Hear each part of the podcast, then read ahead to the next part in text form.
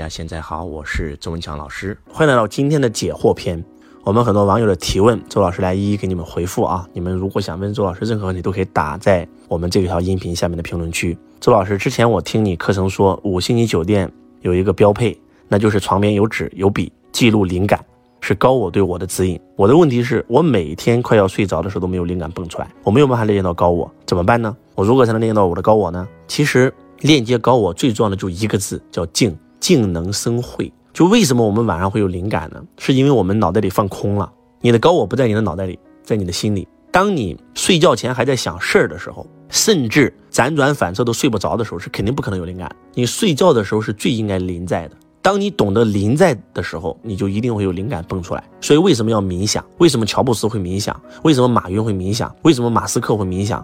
为什么巴菲特会冥想？就你会发现，目前在哈佛已经专门有一个学科在研究冥想了。冥想就是静坐，就是教你临在。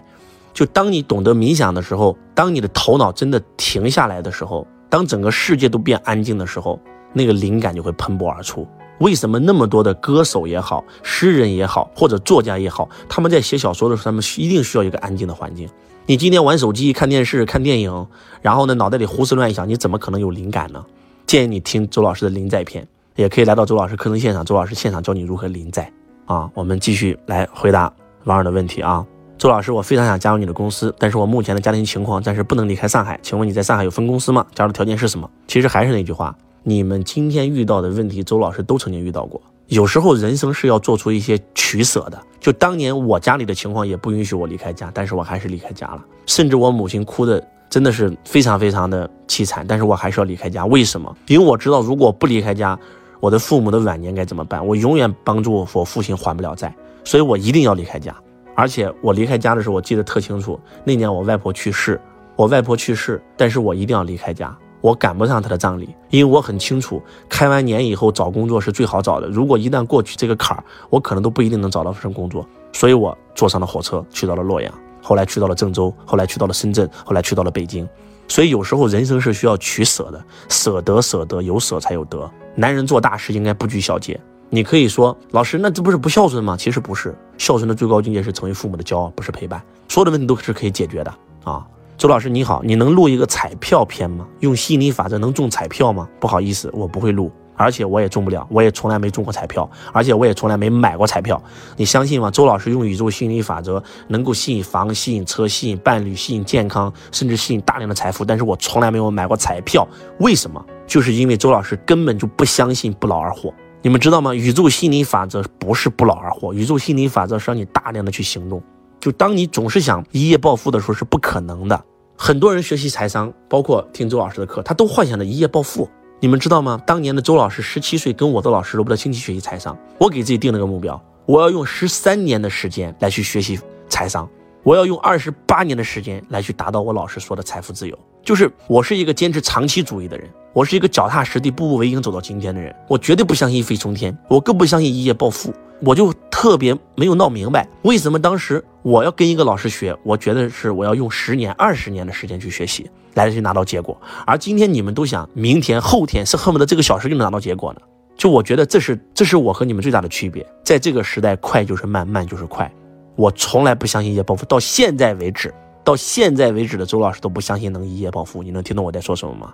周老师你好，你曾说过意识创造一切，并且像吸引力定律、生命的重建，很多著作里也都提到了这一点。请问如何才能清除意识当中原有的思维模式？又该如何植入新的思维？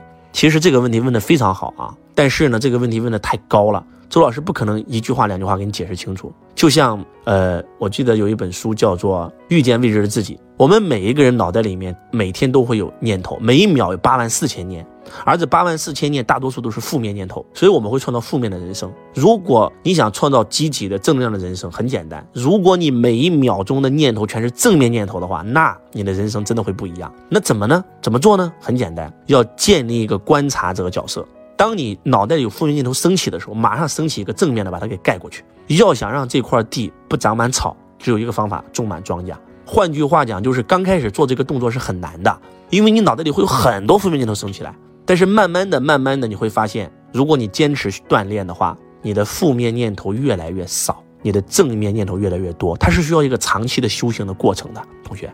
啊，我们继续啊，周老师你好，非常感谢你。我以前是一个，我以前是一个开滴滴的啊，一个月只能赚几千块钱，因为听了你的音频，现在选择自己创业啊，现在每个月的收入能够达到将近五万多块钱啊，非常非常感谢啊！大家一定要按照周老师说的去行动，只有行动才能拿到结果。我就是在二零二零年听了周老师的分享，告诉我直播是趋势，所以我开始做直播，拿到了结果，非常好啊！感谢这个同学。嗯，周老师你好，我是一个大二的学生，明年出去实习了，很迷茫，很焦虑，对自己的专业不是很喜欢。父母希望我去当兵，但自己不是很有感觉，现在很迷茫，不知道该怎么做。我也想成为企业家，能够给我解惑吗？呃，可以详细一点吗？同学啊，我一定要建议你听完我说的音频。其实你们问的很多问题，周老师都有解答过。如果我是你的话，我跟一个老师学习，一定学全，一定系统性的学习。我把他在喜马拉雅的音频全听完，我把他在抖音、快手里的视频全看完。周老师有专门录过大学篇，有专门给你讲，跟着感觉走，一切全都有。你想去当兵你就去当，你不想当你就不要去当。你对你专业不喜欢，你就不要做你专业有关的事情，对吧？大学生很简单，就是要不停的换行业、换工作，直到找到你最热爱、最擅长的那个行业，然后从基层开始做，从基层做到中层，做到高层，通过销售、管理、领导力全学会了，然后出来创业，慢慢的有了钱以后再开始投资。就周老师有无数次的讲过这个这个路径，这是所有大学生成功的路径，知道吗？嗯，周老师你好，我是一个年近四十的企业职工。二十多岁在北京打拼快二十年，如今从一个梦想年轻人变成中年大叔，家里负担重，有两个孩子，梦想也被现实压垮。今天同事一起探讨孩子上学的事儿，他们都买了学区房，而我没有太多的钱。如果买学区房，只能买个地下室，家人租房的住；如果想住大的，只能买普通房，孩子也上不了好学校，很纠结，也很有压力。有时候怪自己无能，不能给孩子带来好的教育条件。请问我应该怎么做？应不应该买那个地下室？嗯，我想告诉大家啊，今天。我们对孩子的教育有一个最大的误区，你们知道是什么吗？叫打肿脸充胖子，就是我们没有相应的钱，我们不一定非要送孩子去上很好的学校。周老师也没有上很好的学校啊，那周老师不也成功了吗？当然了，我不是说学习不重要，我们要根据我们的条件，让我们的孩子上相应的学校。你的孩子上学比上学更重要的不是他上一个好学，而是他学会了做人，他懂得了父母的难处。他懂得了，他想帮父母分担，他懂得了孝顺，他懂得了感恩，他首先做到了这个好人。我觉得这个要比他考高分更加重要，对吧？所以我建议你什么啊？我建议你继续租房子住，不买房子住，干嘛呢？记住啊，所有没有钱的人一定要记住周老师接下来讲的非常重要，就是如何花钱，对吧？你看这个同学，他有可能拿钱买了个买了个地下室，这个钱就在贬值，只是为了让他孩子上了个学。那孩子如果不争气，就算上更好的学校，那上了北大的每个孩子都成才了吗？不一定，而且把自己压垮了。你把所有的希望都寄托在孩子身上，废了。所以我想告诉你应该怎么做，你知道吗？有了钱以后，记住应该怎么花啊？第一，先把钱花在学习上。如果我是你，你一定要拿这个钱去学习，来到会场学习。你不一定非要上我的课，但是你一定要走出去上课。你可以走进我的会场来感受一下，这是第一，一定要花钱学习。第二步，当你。花钱学习以后，你还有额外的钱怎么办呢？应该去攒钱，用这笔钱开始自己创业。打工是永远没有出路的，用这笔钱去创业，这是第二步，听懂了吗？那第三步是花钱投资，有了更多的钱了，创业也有钱了，有盈余了，拿这个钱去投资。第四步才是拿这个钱买房买车去享受人生。大家能听懂我在说什么吗？